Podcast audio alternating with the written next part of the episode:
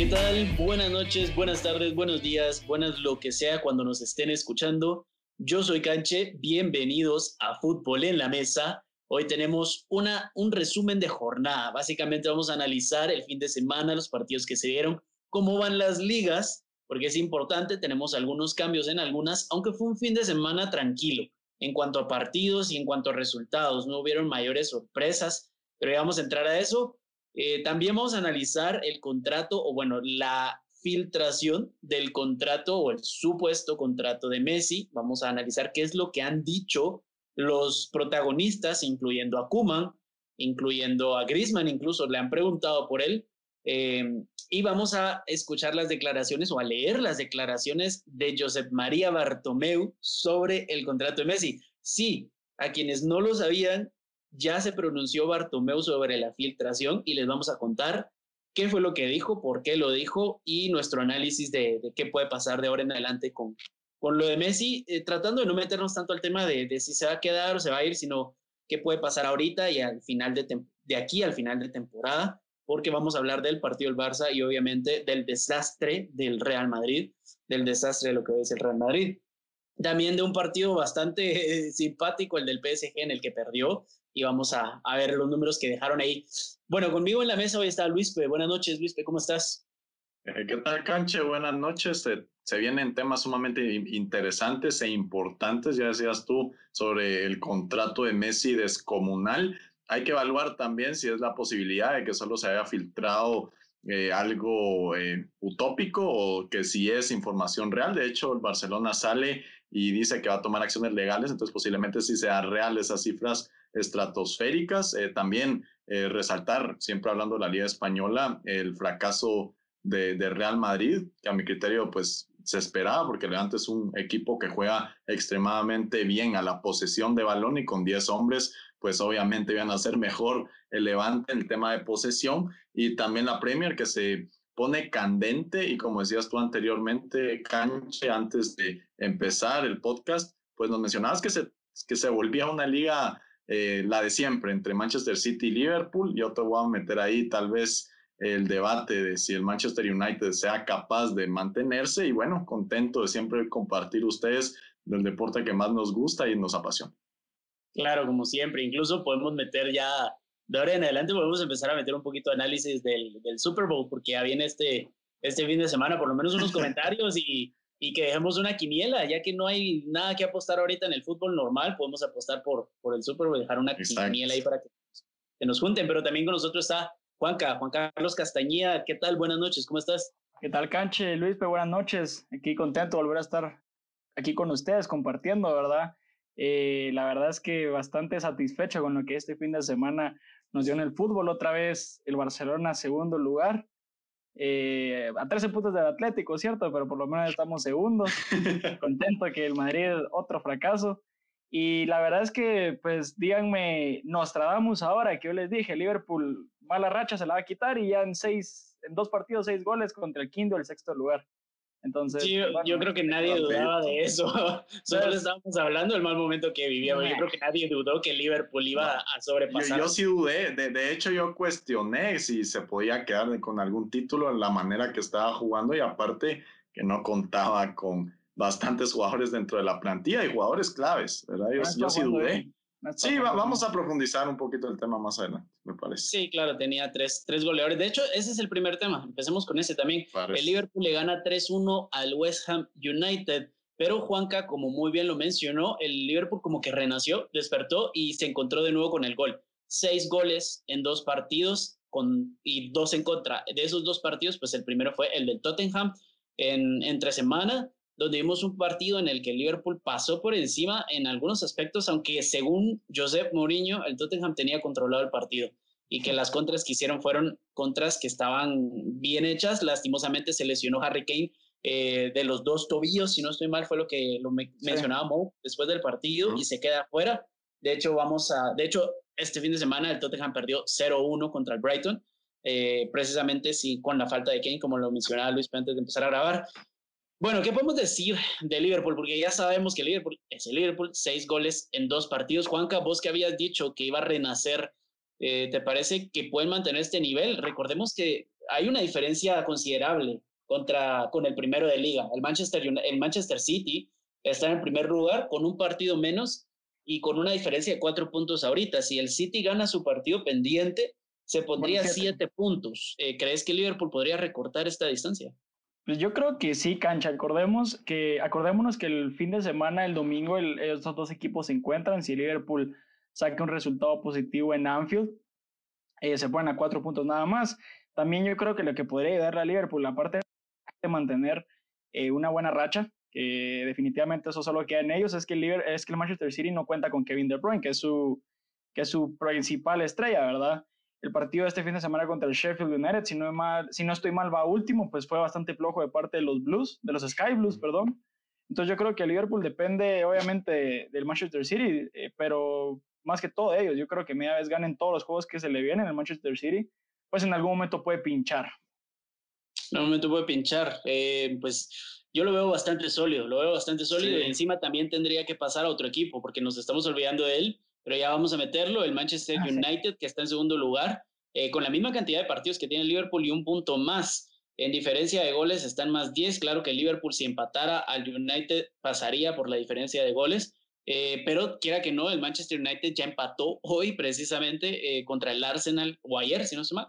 Este fin de semana. Este fin de semana. Manchester United cero contra el Arsenal. Cero contra un Arsenal que, que, por lo menos está sobresaliendo y sobrellevando su vida. Así que, Luis P., comentarios sobre la posibilidad de Liverpool de regresar al tope de la Premier League.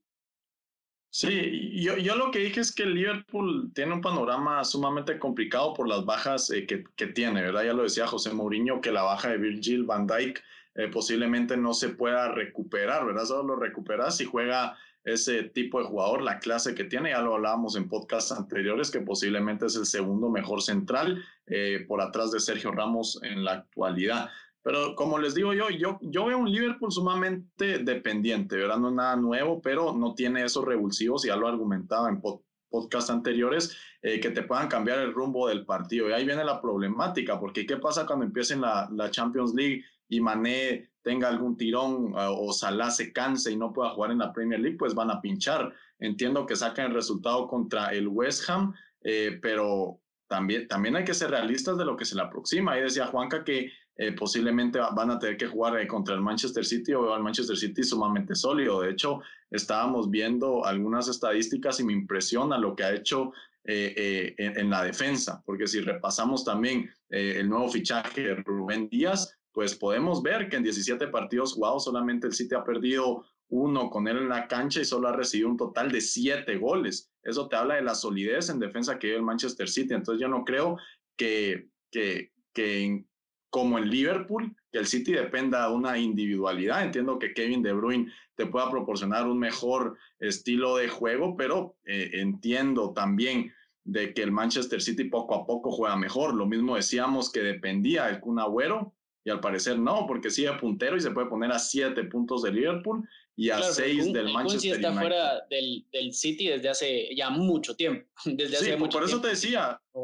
Exacto, ya, ya no dependen de una individualidad, entonces eso lo hace un equipo sumamente sólido y como les argumenté anteriormente, De Bruyne entiendo que sea uno de los mejores jugadores actualmente y te puede proporcionar un mejor fútbol, pero, ya no veo esa necesidad, exacto, ya no veo esa necesidad de que él tenga que jugar para poder ganar partidos, ¿verdad? Claro, entonces esa es la problemática es para mí el jugador más importante y el jugador clave del Manchester City, pero como dice Luis muy bien, eh, en un equipo con tantas estrellas, con tanto dinero invertido, lo mínimo, lo mínimo sería que pudieras reemplazar a un mediocampista, lo mínimo creo yo, y, tiene las estrellas para hacerlo. Incluso el mismo, el mismo Bernardo Silva ha jugado en la posición de De Bruyne, eh, partiendo de media cancha y lo hace bastante bien, creo yo, y esa es la, uno de los valores que agrega Guardiola a sus equipos, la polivalencia que tienen los jugadores, sobre todo en las funciones de ataque, en las posiciones de ataque. Ahora les pregunto sobre estos tres equipos, pero bueno, les voy a mencionar los resultados y hablamos del Manchester United que empató 0-0 contra el Arsenal. El City le ganó 1-0 al Sheffield, se puso de primero y le queda un partido todavía pendiente. El Tottenham que perdió 0-1 contra el Brighton, pues ya sabemos que últimamente ha estado teniendo un mal momento. El Leicester, que vamos a llegar de hecho, dejémoslo para el último. Ahora les pregunto, de estos tres primeros lugares, el Manchester City en primero, el Manchester United en segundo y el Liverpool en tercero. Entre estos tres hay una diferencia de cuatro puntos nada más. El City y el Liverpool todavía están en Champions y el United está en Europa League. Sabiendo que vienen las competiciones internacionales, ¿creen ustedes que alguno de estos equipos se deba, se deba enfocar más en la Champions League que en la Premier League? Juanca. Yo la verdad, Cancho, yo creo que el que se tiene que enfocar más que todo en la Champions League es el Manchester City, para eso invirtieron tanto, no creo que quieran volver a ganar la liga, obviamente eso es un plus, pero para lo que ellos se enfocaron todo el tiempo es para la, la Champions. Yo creo en definitiva que el Liverpool, obviamente, como dijimos, puede agarrar de excusa que no tiene su equipo completo, que aquí, que allá, pero en definitiva, obviamente el Manchester City tiene la obligación de ganar este título, no solo por el equipo que es y por lo que está jugando, sino por lo que ha invertido. Luis Bueno, eh, yo creo que eh, decir que tiene la obligación, Juanca, nos estamos dando un paso estamos saltando el charco porque el Manchester City nunca se ha catalogado, nunca lo hemos visto como ese equipo eh, sumamente poderoso en este tipo de competiciones. De hecho, yo soy partidario de que en temas como, lo, como es la Champions League, las individualidades marcan diferencias. Y si repasamos cómo fue eliminado con el Lyon, posiblemente si hubieran tenido una individualidad acostumbrada a este tipo de torneos y que marcara diferencia en el lugar de Sterling, posiblemente mete ese gol y estuviéramos hablando otra cosa del Manchester City. ¿verdad? Entonces yo no creo que tenga la obligación, tiene la obligación de jugar bien y progresar año tras año por año. Y yo creo que eso es lo, que le apuesta a ese tipo de equipos. Entiendo, de hecho, te pregunto, eh, solo quiero preguntar, eh, ¿hay algún jugador de la plantilla, porque no tengo el dato, de la plantilla del City que haya ganado Champions ya? No, no hay. No hay, ¿verdad? Gundogan, no, Gundogan solamente final. La perdió. Sí, Gundogan con el Dortmund perdió la final contra el Bayern, pero de ahí, eh, no, ninguno. De hecho, sí, ninguno. Ninguno.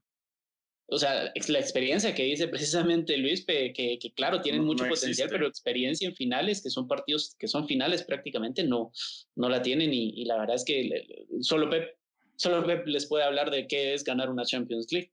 Exacto, sí, y por eso te decía que, que el Manchester City yo creo que le está apostando mejorar año, año tras año, que posiblemente han estado estancados en un mismo nivel, quedándose no más de semifinales, ¿verdad? De hecho, Guardiola no ha llegado a semifinales con el City, Pellegrini lo hizo, ¿me entiendes? O sea, eh, tiene que mejorar, tiene que mejorar año tras año, entonces, si posiblemente da una mejor cara que lo estaba haciendo, entiendo que el grupo ha sido un poco fácil, eh, pero ya no depende, o sea, ya lo que mejoraron es que ya no dependen de Kevin De Bruyne. Ese es, Eso es un extra que puede ser eh, positivo para este tipo de equipos. Entiendo que hayan invertido millonadas, pero aún así yo creo que ganando la Premier cualquier equipo se puede ir contento, ¿verdad? Y en el caso de Liverpool, yo sigo manteniendo mi, mi argumento, me voy a cansar de decirlo que Liverpool la tiene muy difícil para poder hacerse un título porque yo veo en la Premier League un Manchester City sumamente sólido. bueno, el Manchester United eh, no me puedo bajar del barco en estos momentos, pero también que va a ir tratando de sacar los resultados y, el Liverpool que no ve un equipo sumamente competitivo para poder, eh, bueno, siempre, el Liverpool siempre compite, pero para poder llevarse una Champions este año, creo que hay equipos mejores armados actualmente. Eso sí te digo, yo, yo, estoy de acuerdo. Eh, sí, Juanca. No, yo solo quería resaltar de que ustedes mismos fueron los que me dijeron de que el Chelsea estaba obligado a ganar la Premier por, el, por las altas inversiones que hizo. También resaltemos que el equipo campeón de Liverpool en el 2019, ninguno era campeón de Champions tampoco. Entonces yo creo, la verdad, que eh, el Manchester City, por lo que ha invertido, por la clase de jugadores que tiene, porque hablemos las cosas como son, son jugadores de primer nivel, están obligados a ganar la Champions, es cierto. Hay otros equipos poderosos como el Bayern Múnich, pero a lo que está jugando el resto de los equipos europeos, creo que son los únicos dos contendientes. Miren, yo les digo, el único que está, para mí, el único que está obligado a ganar una Champions League es el equipo campeón, actual campeón, que repite plantilla. Para mí ese es el único equipo que podría estar obligado a ganar la Champions. Ahora, estos equipos están obligados a llegar por lo menos a semifinales, a competirla. Pero recordemos que dijo Luis, es que son partidos que dependen mucho de las individualidades. Puedes gastar eh, no sé, un billón de dólares, un billón de, euros, mil millones de euros, perdón, en, una plantilla perfecta, pero resulta que en ese partido el Lyon tenía un jugador que se llama Memphis Depay y que, que quedaron séptimo en la liga francesa, pero ese día se levantó con el pie derecho, tuvo un buen día, desayunó rico, se comió su tamal, llegó y te marcó dos goles y le ganó a tu plantilla de, de mil millones. Eh, claro, es un ejemplo. Por favor, Juanca, no me interrumpas estoy, hablando de ejemplos, por favor. Pero ese es, el, ese, es el punto, que, que, no estás obligado a ganarla y a eso quiero llegar. Entonces, ¿podría el Manchester United aprovechar que los otros dos equipos tienen más competencia y tener más, tiene más posibilidades el United de ganar la Premier League, Luis? Eh, pues bueno, eh, mira, yo eh, le voy a contestar a Juanca, ya que me diste la palabra. Juanca, yo nunca dije que el Chelsea estaba obligado a ganar la Premier, sino que a competir. A competir, ¿verdad? O sea, a ganarla ya no estamos saltando las riendas. Por eso te digo, mira, yo nunca dije eh, que el Manchester City sea favorito. O sea, dije, nunca dije que estaba obligado. Yo por eso te dije que te saltaste el charco. O sea, siempre está en sus objetivos de la temporada por la inversión que han hecho ganarla. En 2019 el Liverpool no estaba obligado a ganar la Champions. La ganó porque ha tenido temporadas ascendentes. En la 2018 llegó a la final contra el Real Madrid. Entonces, ahorita lo que tiene que apostar al City de cuartos de final, al menos pasar a semifinales. A eso es lo que me refiero, ir de forma ascendente temporada tras temporada. Ahora bien, con tu pregunta de canche, yo creo que el Manchester United eh, puede aprovechar, pero eh, vemos un equipo tan desequilibrado y, o sea, tan no tan no resultadista, eso es lo que quiero decir. Yo veo un equipo equilibrado dentro de la cancha que se defiende, no te voy a decir extremadamente bien, pero sí tiene la capacidad eh, de poder detener a los equipos e implementar su estilo de juego, que es el contragolpe, pero si no van a estar sacando los resultados, si lo van a estar perdiendo contra Sheffield, eh, van a estar empatando contra un Arsenal que posiblemente no está viviendo el mejor nivel futbolístico dentro de la Premier League, eh, es muy difícil ganar ligas de este tipo, porque si pinchas una vez, el City te pasa, eh, si, si pinchas dos veces, pues ahí viene el Liverpool atrás, ¿verdad? Hace dos jornadas, hace tres jornadas le sacabas seis puntos a Liverpool y ahora ya, ya te va a pasar si, si, si perdes un juego más. Es decir, exacto, está a un punto. Entonces el Manchester United la tiene sumamente complicada. Entiendo que le puedo apostar a la Premier League, pero eh, por el momento que vi, a mi criterio, también esta sí es obligación de ganar la Europa League, porque para ver una mejora, otra vez vuelvo y repito, hay que apostarle al crecimiento. Si llegaste a semifinal de Europa League, estás obligado a la final. Si, está, si se está peleando las últimas jornadas eh, en donde tiene que sacrificar el bienestar, digamos, no el bienestar la salud, eh, el, el, nivel máximo, digamos, el nivel máximo de salud de los jugadores, vos creerías que debería tirar más, eh, guardar a sus jugadores en los últimos partidos de la Premier League y usarlos, a sus mejores jugadores, y usarlos en un partido de Europa League que sea definitivo, como la semifinal o como la final. ¿Vos estarías de acuerdo en, en el que United arriesgue jornadas finales de la Premier para ganar la Europa League? Dependiendo de cuántos puntos está atrás del City, por ejemplo. Digamos, que están igual. seis puntos. Ahorita, digamos. Ah, no, entonces la Premier League. Yo, Siempre Premier League cuando se pueda. Claro, claro, apostarle a la Premier League. O sea, el título de la Premier League es mucho más importante que la Europa League, por ejemplo. O sea, ganarle a la Europa League te puede clasificar a Champions, pero igual si quedas primero o segundo en la Premier, te clasifica a Champions. Entonces, eh, también el prestigio de la Premier, año tras año, ha ido ascendiendo y es un título sumamente importante. Yo creo que ganando la Premier regresa al Manchester United en donde estuvo, ¿verdad? Con donde estuvo con Sir Alex Ferguson. Si gana la Europa League, pues la ganó en 2016 con Mourinho. Ya es un título yo que sí lo te digo, el United, el United eh, no depende de sí mismo y ese es el problema. Yo sí diría que se tire por la Europa League y que apueste por la Europa League porque por lo menos en esa competencia depende de sí mismo. Y aunque tuviéramos el mismo escenario que tenemos ahorita, eh, todavía le faltan muchos partidos y tendría que esperar a que el City pinche, esperar por un milagro casi con el City. Entonces, y el City, si también hablemos de los otros equipos, Juanca, el Liverpool debería de arriesgar una de las dos competencias, sí, de aquí, porque faltan, faltan 17 jornadas todavía, por lo menos para los equipos, al City le faltan 18. Deberían de arriesgar de aquí por lo menos a 10 jornadas que se mantengan los mismos puntos y las mismas posiciones, el Liverpool para vos debería arriesgar la, la Premier, dársela al City, al United que se la intente pelear e irse a todo por la Champions League.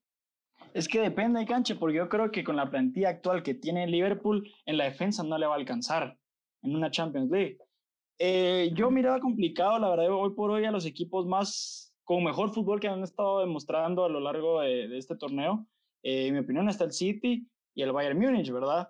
Pero yo creo que Liverpool tiene, pues no el equipo en la defensa, pero en ataque yo creo que Liverpool puede aspirar a lo que le dé en la Champions. eh, no voy a hacer otro tropiezo como el año pasado contra el Atlético. Y, y yo te podría decir de que el, Liverpool debería enfocarse más que toda esta temporada en, la, en lo que es la, la, la Premier, porque está muy complicado ganar la Champions, ¿cierto? Son solo 13 partidos. Yo creo que les faltan ahorita, uy, 7 si no estoy mal. Pero sí, yo creo que Liverpool debería guardar lo que, lo que le queda para la Premier. Eh, obviamente no estoy diciendo hacer un ridículo como los que hace el Barcelona en Champions, pero, pero guardar lo que le queda para la Premier, dar todo en eso. Y el, acordémonos que el Manchester City también todavía está jugando FA Cup. Premier tiene un partido menos. en la Champions creo que poco a poco... La final de Carabao también. Exactamente, creo que poco a poco esos juegos se le van acumulando al equipo de los Sky Blues y en algún momento pueden pinchar. Sí, sí, yo estoy en total desacuerdo. Yo creo que el City está, es una plantilla que está hecha específicamente para ser presionada. Los entrenamientos de Guardiola así son, ellos juegan así. Eh, tiene bastantes cambios eh, en, su, en su plantilla. Yo les diría... Eh, porque recordemos que estamos planteando un escenario, ¿no? Les estoy diciendo de aquí en adelante. Obviamente de aquí en adelante tienen que seguir peleando por todo. y pelear por todo pelear por todo no quiere decir tampoco que, o sea, cambiar jugadores no quiere decir que no vas a pelear por las cosas, simplemente vas a eh, inteligentemente vas a poder alocar tus recursos de una manera diferente. Es decir, eh, a, Van Dijk no le vas a dar dos partidos seguidos de Premier League, por ejemplo, si llegase a recuperarse. Lo, si sabes que dentro de dos semanas juega eh, Champions League, una semana antes no va a jugar la Premier League estás arriesgando un poco, pero no estás dejando de pelear por, por el torneo. Al final, yo creo que es cuestión de jugar inteligente. Es jugar inteligente en vez de jugar eh, full todo, porque quiera que no, si jugas full todo, puede ser que perdas todas las competencias porque se te rompe todos y todos llegan a la, a la enfermería. Cambiando ya un poco de tema, porque nos fuimos mucho con la Premier. El Leicester le gana, el Leicester pierde 3-1 contra el Leeds de Bielsa, un gran partido de Leeds que estábamos comentando con Luis P. fuera de micrófono, que, está demostrando un buen nivel, hizo creo que si no estoy mal, el primero y el segundo fueron golazos de, de parte del equipo, bien estructurado, unas contras muy bonitas, unos pases muy bien hechos. Yo creo que hay mucha visión en ese medio campo de, de Leeds. Y el Leicester, pues que venía muy bien en la Premier League y que bajó al cuarto lugar con 39 puntos, a un punto del Liverpool, que está en tercero, a dos puntos del United, que está en segundo, y a cinco puntos del City, que está en primero y que le falta un partido. Y por último, del que podemos comentar un poco, el Chelsea gana 2-0 al Burnley. Es la primera victoria de Tuchel como entrenador del Chelsea en el segundo partido. Y quiero que analicemos un poco la eh, formación. Un aplauso, va, un aplauso, un aplauso. Primera victoria. Tuchel, que nos estás escuchando, welcome. Welcome. Very good. Very good. y, ya metió a Timo Werner. Eso yo creo que esa es el, el, notición de la formación. Volvió a jugar con tres centrales y metió a Timo Werner, estábamos mencionando con Luis, Tammy Abraham, eh, perdón, este mm, que Callum ah, Hudson Odoi, que jugó por la banda y que prácticamente por la banda derecha fue casi que todo el ataque del Chelsea. En resumen y puntual, rápido, Luis, ¿qué comentarios merece este, este partido? ¿Qué viste de bonito en, en el resumen o en la alineación? Uno, que respalda el argumento de que hay que dejarle una reestructuración eh, con, un, con una gran cantidad de dinero a, un técnico capaz y poco a poco Thomas Tuchel lo ha estado eh, sabiendo aprovechar su plantilla también, cambia de formación. Experimentado, no capaz. Que Lampard es ah. capaz. Bueno, experimentado. Bueno, también capaz de llevar eh, a jugadores en la plantilla de, de, esta, de este calibre, como lo es Werner Havertz. Bueno, pero eh, rapidito, yo creo que, que, poco a poco va cambiando la formación. Ya bien tú lo, lo decías, Canche, que pone una línea de cinco, eh, empieza a, experimentar con Marcos Alonso para tener más profundidad en esa banda izquierda y poco a poco vemos un mejor Chelsea. De hecho, tuvieron 17 remates te habla de la capacidad ofensiva de este equipo y que también recibieron solamente uno. Entiendo que estén jugando contra el Burnley, pero el Burnley era un equipo que venía con una motivación sumamente alta tras, tras quitarle el invicto en Anfield a Liverpool. ¿verdad? Pero eh, solamente recibió un remate del Burnley, entonces te habla de un equipo eh, eh, muy equilibrado, que sí, algo sólido, no me voy a precipitar a decir que es un excelente Chelsea, es nomás el segundo equipo de Tuchel, pero que Tuchel es un estratega muy capaz para poder llevar este tipo de plantilla. Claro, claro que de cualquier manera, sabiendo lo que, lo que se sabe del Chelsea, que está empezando otra vez con otro entrenador y que va poco a poco ya por lo menos subieron dos escalones, están en la séptima posición y están a seis puntos de los puestos de Champions. Están a dos victorias. Están a dos victorias y dos pinchazos de Leicester para regresar a Champions League. Yo creo que eso le va a apuntar Tuchel de aquí al final de temporada. Eh, Juanca, tus comentarios en resumen y puntual eh, del Chelsea y de su victoria. A mí me gustó mucho Canche que los goles lo hicieron dos laterales. Eso habla muy bien del equipo de Tuchel que, que juega muy bien por las bandas y a eso se va a dedicar. También resaltar la defensa, que solo hicieron un remate y no fue al arco. Y como dijimos del podcast pasado, ¿verdad? Que el Chelsea se va a dedicar a posición, tuvo un 72% de posición contra un 28% de Burnley, hizo un total de 723 pases. Entonces creo que estamos, nosotros que no somos analistas profesionales, ya nos estamos dando cuenta a lo que Ey, ¿cómo así? Estás bajando el nivel del programa. Nosotros que lo somos, o bueno, somos sin tener carné, claro, sin tener carné y un plató en España, aún así hablamos más de fútbol de lo que se habla en otros programas en dos horas analizando las caras y los gestos de Messi. Así, así sin dinero y sin presupuesto, hablamos más de porque muchos, cuidado, cuidado. Pero me gustó, me gustó mucho que eh, está jugando muy bien el, el, Chelsea, tienen una buena idea y lo está plasmando Tuchel desde el primer partido que, que, que hizo, la verdad. Claro, y estoy de acuerdo con los dos. Lo que estamos viendo es experiencia. Experiencia y, y paciencia. Creo que Lampard estaba muy presionado por la cantidad de dinero que se, se gastó, primero y segundo, porque era Lampard porque todo el mundo esperaba que Lampard fuera el Zidane del Real Madrid y era algo que obviamente quienes pensaban eso, el error estaba en ellos, no en Lampard. Que se equivocó era, era la, la, fanaticada que pensaba eso. Pero bueno, la Premier League así queda, está bastante interesante y este, este jueves, si no estoy mal, tenemos un partido entre Tottenham contra el Chelsea. Va a ser el primer examen para Thomas Tuchel con uno de los top six. De hecho, el Tottenham está en la posición, si el Chelsea está en el 7, el Tottenham está en el 6, en el número 6, con la misma cantidad de puntos, si no estoy mal, sí. Tottenham está en el sexto lugar con 33 puntos, igual que el Chelsea, y un partido menos, eso sí, un partido menos, así que veremos cómo le va entre semana este partido, estaremos pendientes y hablaremos de él hasta el siguiente fin de semana. Oye hincha, sí tú, que estás escuchando este podcast y que te encanta debatir de fútbol Recuerda que puedes enviarnos tus comentarios, críticas y opiniones por Twitter a arroba en la mesa o por Instagram a arroba fútbol en la mesa pod. Nosotros ponemos los temas y tú pones la polémica. Vamos, que queremos leer al aire tus comentarios.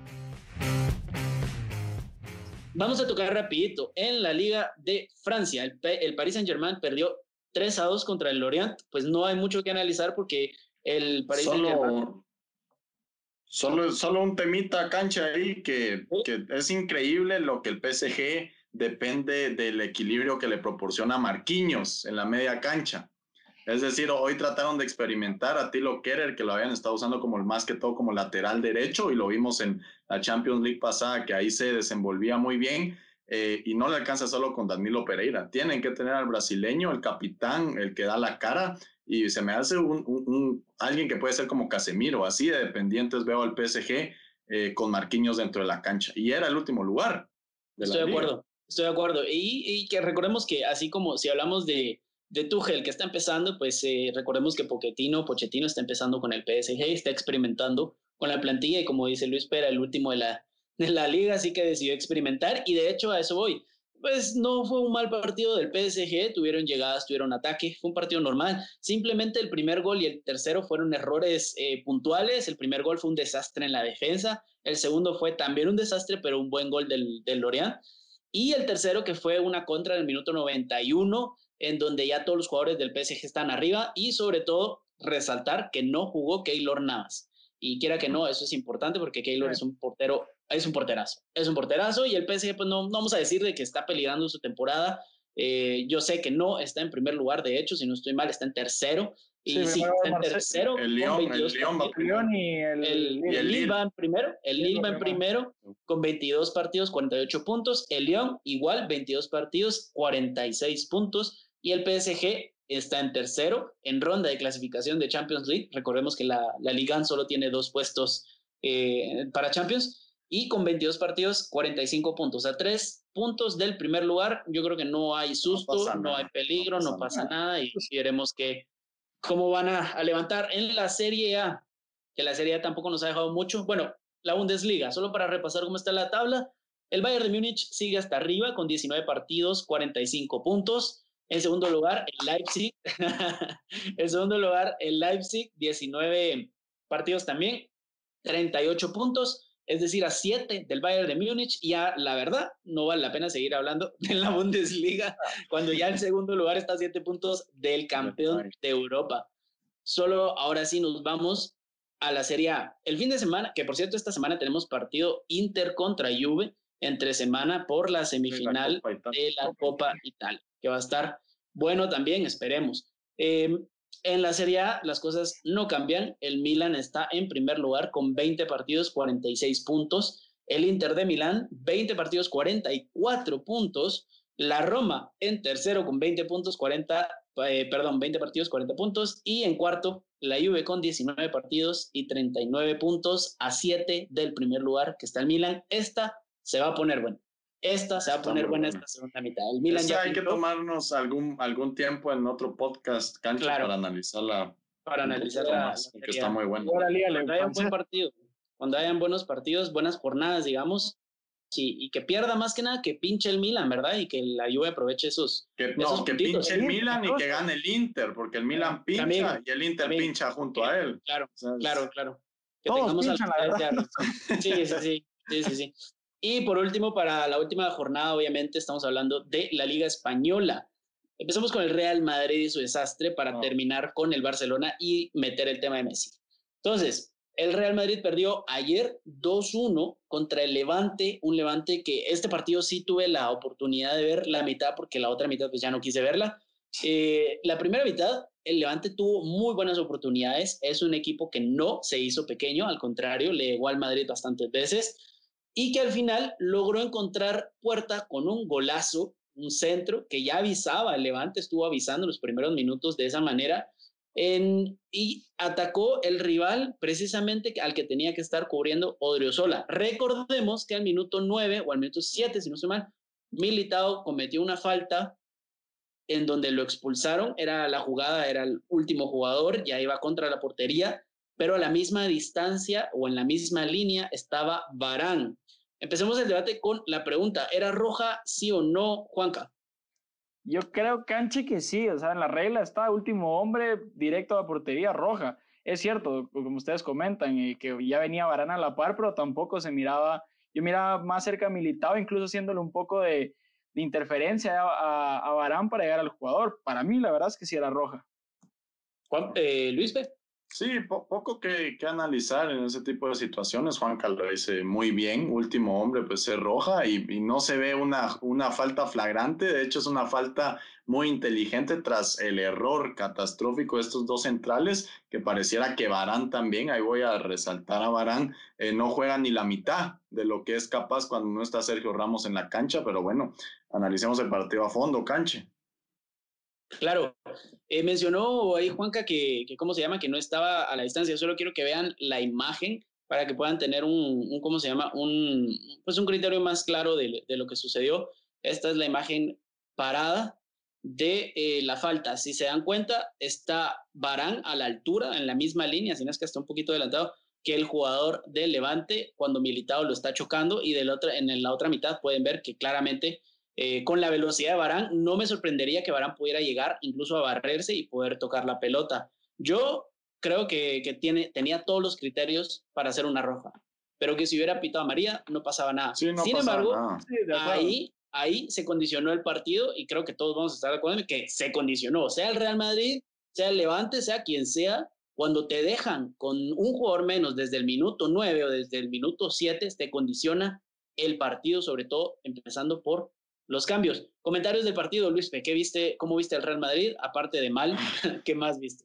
No, pues eh, rapidito, Canche. Yo creo que este es el 11 que debe estar eh, dependiendo del Real Madrid. El único cambio que haría era Ramos por, por Militao y también eh, de lateral derecho Dani Carvajal. Yo creo que por ahí es, la clave de este Real Madrid. De hecho, cuando juega Carvajal de titular en la liga no pierden, solamente dos empates. Sí, pero y vamos a contar acá.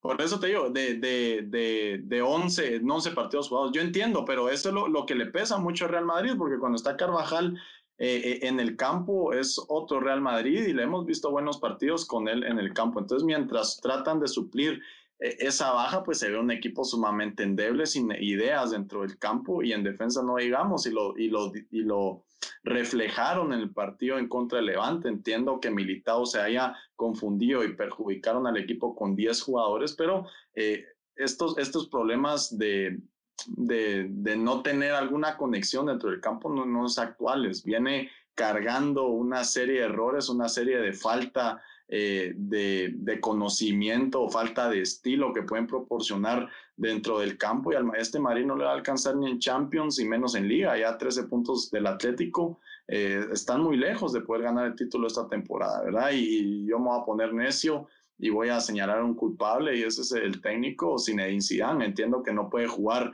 eh, por Eder Militao, que las tenía, este juego era de él, no estaba ni Nacho ni Ramos y él podía decir, dar un golpe en la mesa y decir, aquí estoy, pero aún así, exacto, yo creo que tiene mucho que ver la falta de continuidad que le da a los jugadores, por, por ejemplo, a Álvaro Odriozola y a Eder Militao para, para dar este tipo de imagen que dieron contra el Levante. Entonces, eh, si vamos a señalar un culpable, yo digo que es Ineisia. Solo para corregirte ahí, son 10 partidos de diferencia. Estás dando por ganado el partido del, Atlético, del Atlético Madrid, que tiene un partido menos que los demás, pero no demos por muertos a los equipos. Lo más seguro es que lo gane, obviamente, por lo que estamos viendo, pero ahorita la distancia es de 10 puntos. Juanca, si te das, si nos damos cuenta, sería Ashraf Hakimi quien estaría cubriendo esa posición ahorita si Zidane no hubiera decidido. Zidane, no, no solo puntualicemos en Zidane, hablemos del club, porque Zidane no es el único que toma las decisiones. Él puede decir, lo quiero vender, pero la directiva le puede, le puede hacer presión y decirle, mira, aquel no lo vendemos. ¿Por qué? Porque tenemos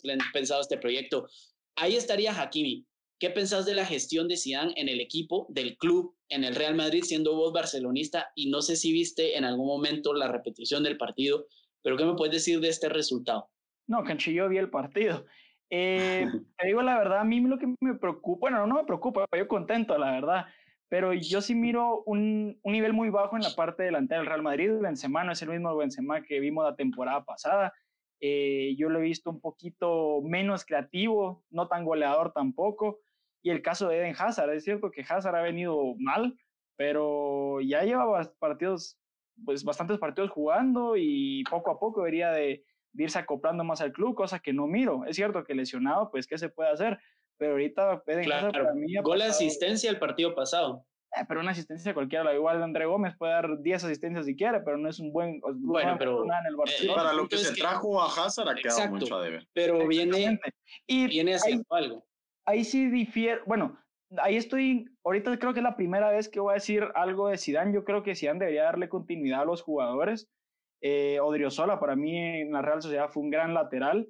Y es cierto que tiene a Dani Carvajal enfrente, pero si no estoy mal. Ahora que no está, que no está, lo debería, ponerlo más seguido. O si que es un técnico que se, que se caracteriza por rotar bastante, yo la verdad es que sola más en el área defensiva, que es donde más problemas está teniendo el Real Madrid, es donde más debería rotar, más debería de darle continuidad a los jugadores. Podemos ver el caso de Militao, cometió un error porque en mi opinión nunca juega. Eh, Militao está ahí, la verdad es que adorno porque se lesiona a Ramos y a veces no cuenta ni siquiera con Militao, pone primero a Nacho. Entonces, si gastaste 50 millones en un defensa, ¿por qué pones antes a otro jugador?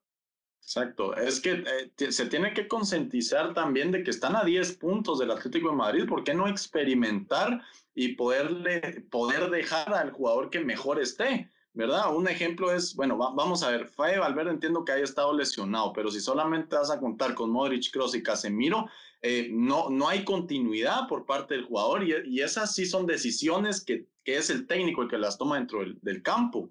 Es decir, yo, no, yo cuando vi a Alfredo Valverde contra el Alcoyano, no era el, Federico Valverde que nos tiene acostumbrados, que vimos en el clásico, por ejemplo. Entonces el nivel va de, de, caída porque trata de depender de, jugadores de, la, la, vieja confiable, llamémosla así.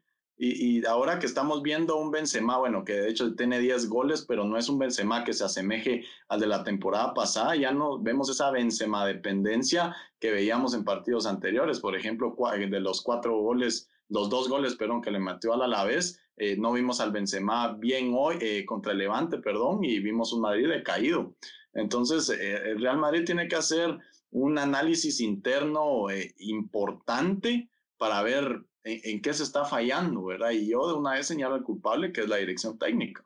Aunque también, Luis, perdón, eh, para agregar ahí, podemos ver también la baja eficiencia que, que, tienen los jugadores. Yo la verdad, yo siento que Tony Cross es una montaña rusa. Tiene partidos muy buenos como tiene partidos muy malos.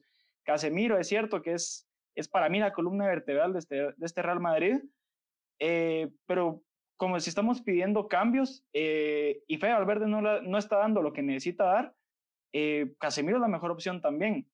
Por parte sí culpo a Zidane por no darle continuidad a ciertos jugadores, pero como vos dijiste, este es el 11 que tiene que sacar siempre el Real Madrid, exceptuando de que está lesionado Carvajal, y Mendy, que, está lesionado, eh, que Ramos tampoco está.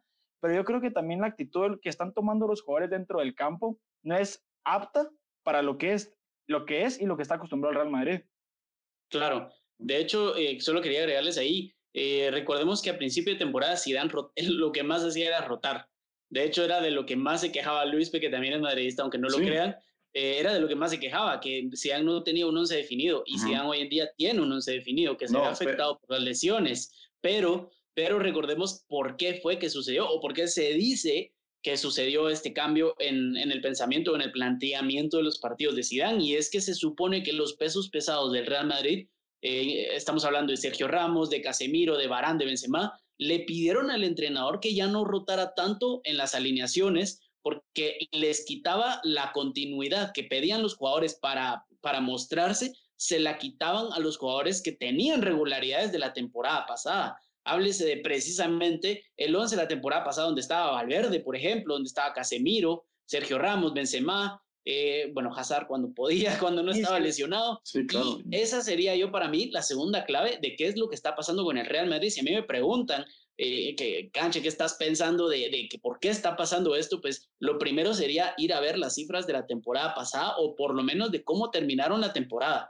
Es decir, cuando, cuando regresó el fútbol por, después de la pandemia, o durante la pandemia, perdón, eh, los últimos 11 partidos del Real Madrid, el Real Madrid tan solo recibió, si no estoy mal, dos goles que fue en el último partido. Dejaron la portería cero en todos y era el trabajo defensivo. Eso era lo más importante. El Real Madrid se mentalizó en que estos 10 partidos son 10 finales, además de que también tenían un poco, un poco la presión de la Champions, después la tiraron, pero de cualquier manera tenían la posibilidad de mantener la portería cero y eso fue clave. Hoy en día no estamos viendo la defensa que vimos la temporada pasada. Bastantes errores, incluso del capitán, incluso del que para mí es el mejor central en la historia del equipo. Y es duro ver esto porque el Barcelona viene atrás, que viene con sus problemas, pero ya pasó al Real Madrid en la liga.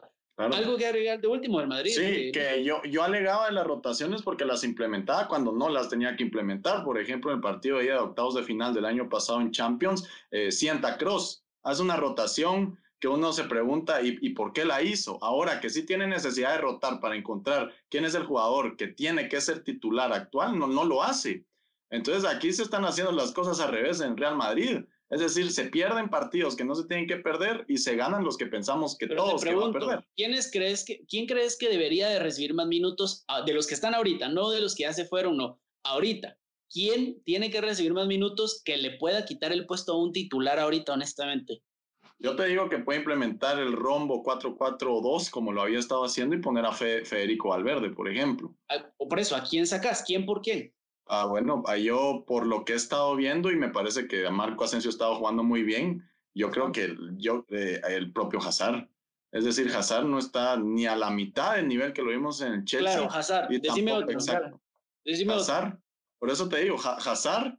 Y para mi criterio, Lucas Vázquez no debería ser titular. Tendría Lucas Vázquez no es titular ahorita. Ah, sí, lo, está, lo estado haciendo, lo, está, lo ha estado implementando porque está lesionado. exacto, por eso. Pero la opción es Odriozola y ese es el problema. Va, Lucas Vázquez debería de sentarlo. Pones a Odriozola en vez de Lucas Vázquez. Sí, yo lo pongo. De hecho, Lucas Vázquez, yo no sé cuál es tanto, cuál es la, el aplauso que le tiene a Lucas Vázquez.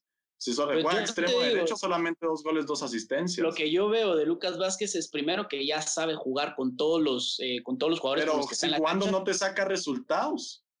Sí, juega el Madrid, Cuando juega Odriozola, el Madrid igual ha tenido malos resultados. De hecho, los gol, el gol que les mencionaba fue de la banda de Odriozola. Y de hecho, lo mencionaba Juanca, que Odriozola vio muy bien a, perdón, que Juanca vio muy bien a Odriozola en la Real Sociedad, claro, es que también de Yarramendi se hablaban maravillas cuando estaba en la Real Sociedad, pero no por eso, por alguna razón, el Madrid tiene 13 Champions y la Real Sociedad no tiene ninguna, porque no es lo mismo, no es el mismo equipo. Y yo, yo, yo estoy de acuerdo en que algo está haciendo mal Zidane.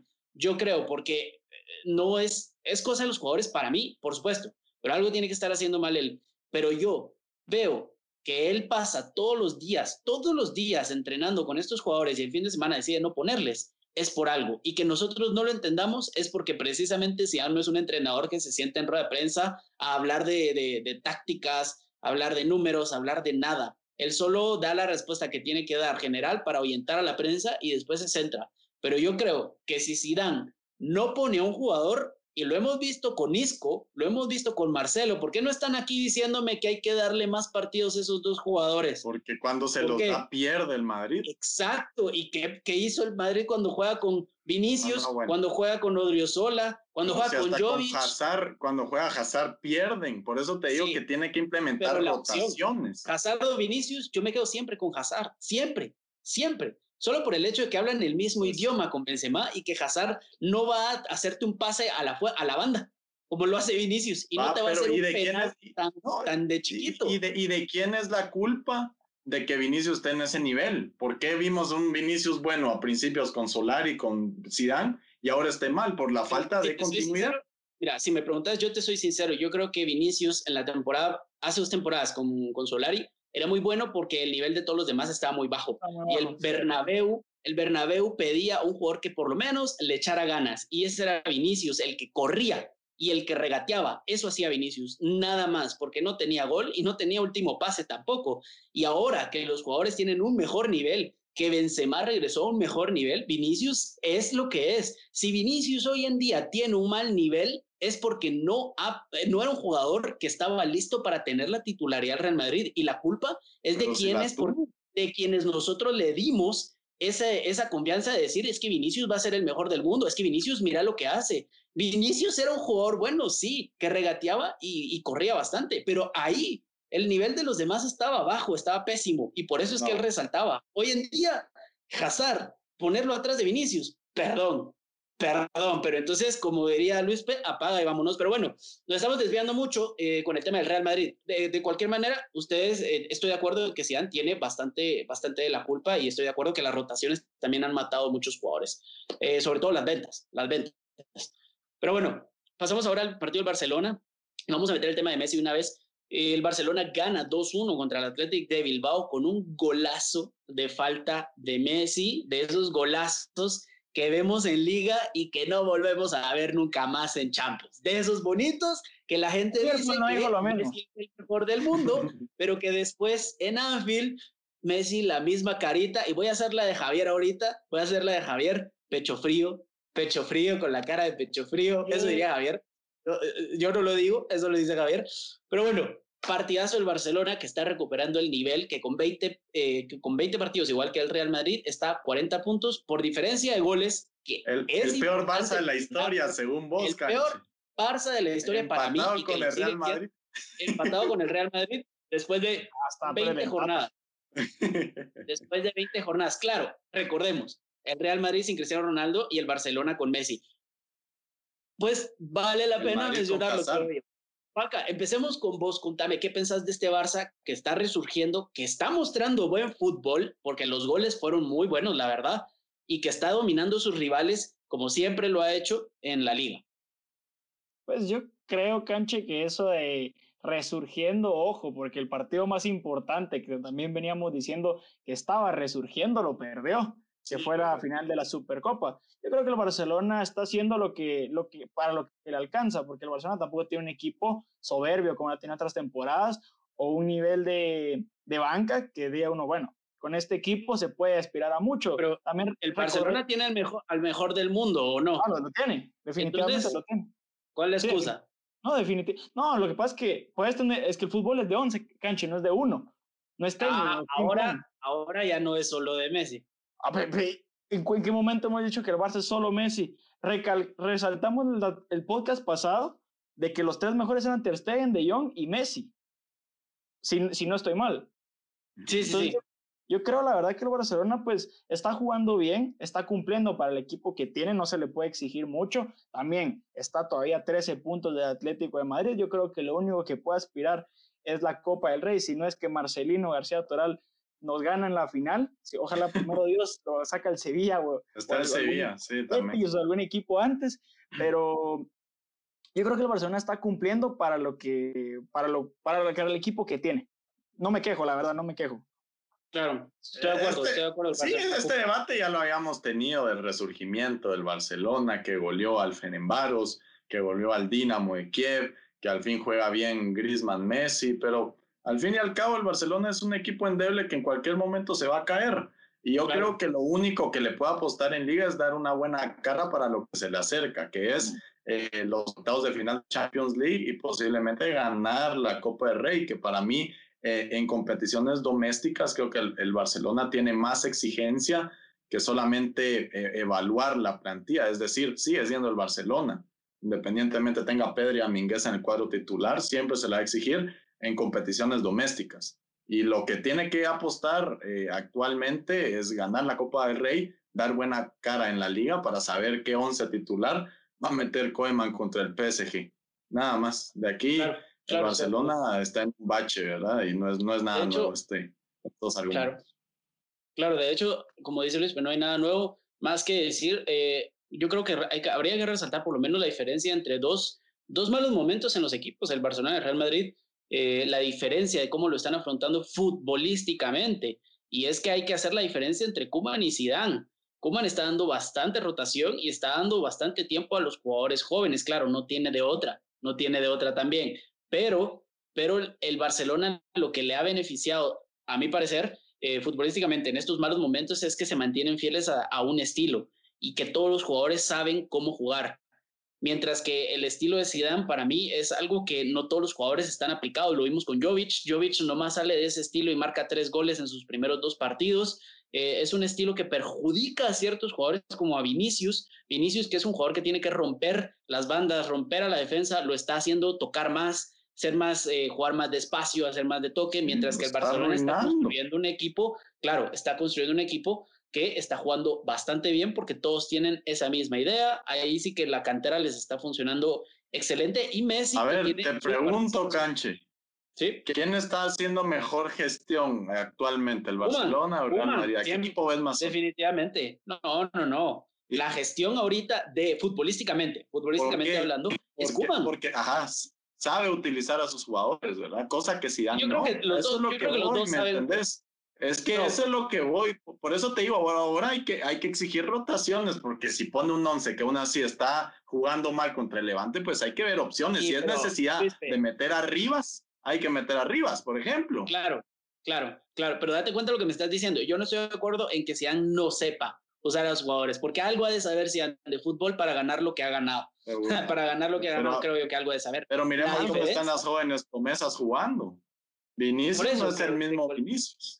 Pero es que Vinicius de cualquier manera eso no se debe a que no sepa usar al jugador, sino a que está forzando al jugador a adaptarse al sistema que él quiere. Él sabe que Vinicius corre, todo el mundo lo sabe. No tenés que saber de fútbol para saber que Vinicius corre. No tenés que saber de fútbol para saber que Vinicius regatea. Eso lo sabe todo el mundo, más Zidane que lo ve todos los días. Lo que él quiere es adaptar a Vinicius a su esquema y no está funcionando. Y el problema es que es terco. Es que dice, bueno, no, no sé qué dice, pero porque no nos dice nada. no, pero, francés.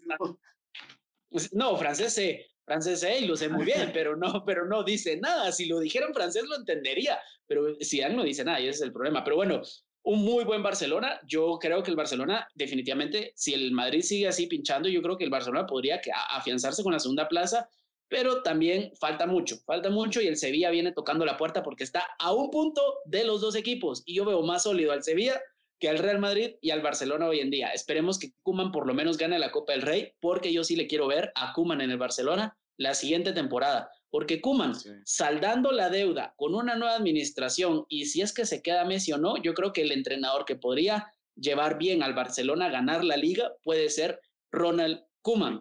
Yo creo más en él que en Xavi. Yo confío más en Kuman que en Xavi. Xavi para mí es palabrería, palabrería. Kuman es acciones, es cambiar, es sentar a los jugadores, es ser directo y eh, tácticas de fútbol. A mí me gusta mucho Kuman. Y ahí dejémoslo, eh, vamos a terminar ya con el contrato de Messi rapidito, eh, que se reveló, el periódico El Mundo reveló el contrato de Messi, el original, porque subieron fotos, fotos, o sea, fotocopias de las hojas del contrato. Obviamente, no se sabía al principio si era el real o no, pero hasta hoy, ¿qué sabemos? Kuman habló, dijo que la persona quien haya revelado o quien haya difundido el contrato debe ser despedida del Barcelona. A Griezmann le preguntaron después del partido de hoy cuánto valía Messi para el Barcelona y respondió irónicamente diciendo, pues algo valdrá, algo valdrá, porque obviamente no, todos sabemos que, eh, que, precisamente que la última década del Barcelona ha sido construida alrededor de un jugador y este es Messi. Y por último, lo último que se sabe es que el Barcelona y Messi han decidido llevar el caso a tribunales para denunciar al periódico El Mundo por revelar datos que son confidenciales. Me pregunto yo dos cosas. Lo primero, ¿quién filtró esto? Ah, bueno, nos faltó una declaración. También contactaron a Bartomeu porque obviamente se, sale el nombre, ¿verdad? Sale el nombre y dicen, bueno, es que esto fue Bartomeu porque lo está planeando todo, lo está planeando todo, o, fue Valverde, Valverde, Ernesto Valverde, o fue, o fue Cristian Tello que estaba ahí desolado porque el echaron del Barcelona. fue uno de estos jugadores, no, se piensa que había sido Bartomeu, Bartomeu contactó con una radio en vivo y, y envió un mensaje diciendo que él no tuvo nada que ver y que a un jugador como Messi se le debe respetar y que Messi sí vale lo que se le está pagando. Por supuesto, es el presidente que le firmó el contrato. Dos preguntas. La primera, ¿quién lo filtró? No es tan importante, ¿por qué? Porque ahorita no hay, eh, bueno, no tiene tanta relevancia porque primero no vamos a saber quién fue. Nunca, nunca vamos a saber quién fue el que lo reveló. Lo que importa es que ahorita no hay presidente y esto es comida para los candidatos. Para ver cómo lo manejan, esto es comida. Y lo segundo, ¿será que va a dar lugar la demanda que está teniendo Messi y el Barcelona contra el periódico El Mundo? Empecemos por Juanca. Quiero que me comentes qué pensás vos de esta situación. No tenés que responder a estas preguntas, pero ¿qué pensás vos de la situación? ¿Cuál es tu análisis y qué crees que vaya, cómo crees que vaya a afectar esta noticia de aquí a fin de temporada? Pues mira, Canche, yo la verdad creo que independientemente de si para mí es el mejor o no es el mejor, a mí me parece ridículo la cantidad que un futbolista está ganando. Yo creo que con, ese, con esa cantidad de dinero se podría vender a Messi, como dijo Rivaldo, creo yo, y con esos 555 millones... Hacer, lo dijo ah, también. Y con esos 555 millones puedes hacer un plantel nuevo. Eh, creo que sí es tonto lo que, lo, que, lo que negociaron. Obviamente Messi no va a decir, no, yo no quiero esa cantidad de dinero, mejor rebájenme el salario, se la están ofreciendo, hay que ser vivo también. Pero sinceramente yo creo que para lo que es Messi en Barcelona y lo que los jugadores, bueno, sabemos que Messi es, es el alma de ese equipo hoy por hoy. Creo que no, en el, en el vestuario no va a afectar mucho, pero tal vez en el rendimiento de Leo o o en lo que pase en el futuro, eh, creo que sí puede afectarle un poco al club en lo que es económico, porque si no estoy mal ya habían pagado un 90% de esa deuda, si no estoy mal, algo, algo así leí, pero independientemente de ello, creo que el Barcelona ahí se mira y se refleja lo mal que ha administrado su dinero y por, y por qué está en la situación en la que está.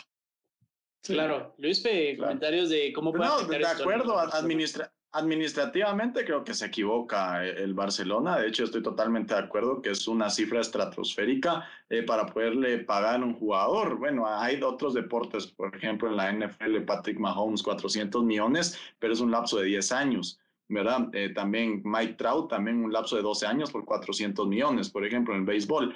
pero aquí es tanto dinero en tan poco tiempo que a mí me parece hasta ridículo pagar esa cifra eh, por un jugador. De hecho, se puede implementar, utilizar de otra manera, eh, contratando eh, a distintos jugadores y poder hacer un equipo más competitivo como de lo que estamos viendo ahorita el Barcelona. Y lo otro es que yo, siendo sincero, Messi es un profesional y lo demostró hoy contra el Athletic de Bilbao. Filtraron la información, no importa, pues a seguir jugando y es el mejor jugador se pica más. Por eso te digo, dentro del campo no va a pasar absolutamente nada. De hecho, yo creo que vamos a ver un mejor Messi si la situación sigue que arde. pero también es un golpe duro para la institución por el simple hecho de que yo creo que Messi es humano y se harta también. Es decir, yo no estoy bien en, el equipo eh, y, me filtran cuánto gano eh, a plena pandemia y, situaciones, eh, el entorno que vive Messi, yo creo que posiblemente optar por irse del club, ¿verdad? Eso ya ya se tornó una situación incómoda, pero dentro del campo no pasa nada. Dentro del campo vamos a ver un Messi más agresivo.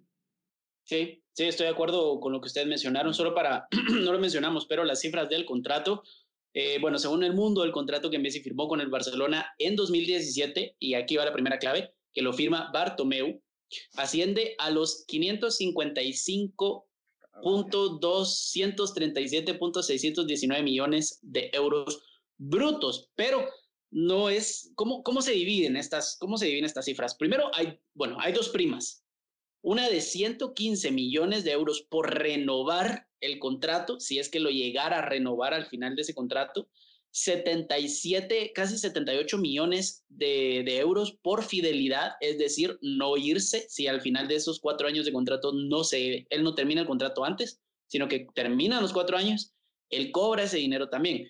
Eh, por temporada asciende hasta 138 millones de euros.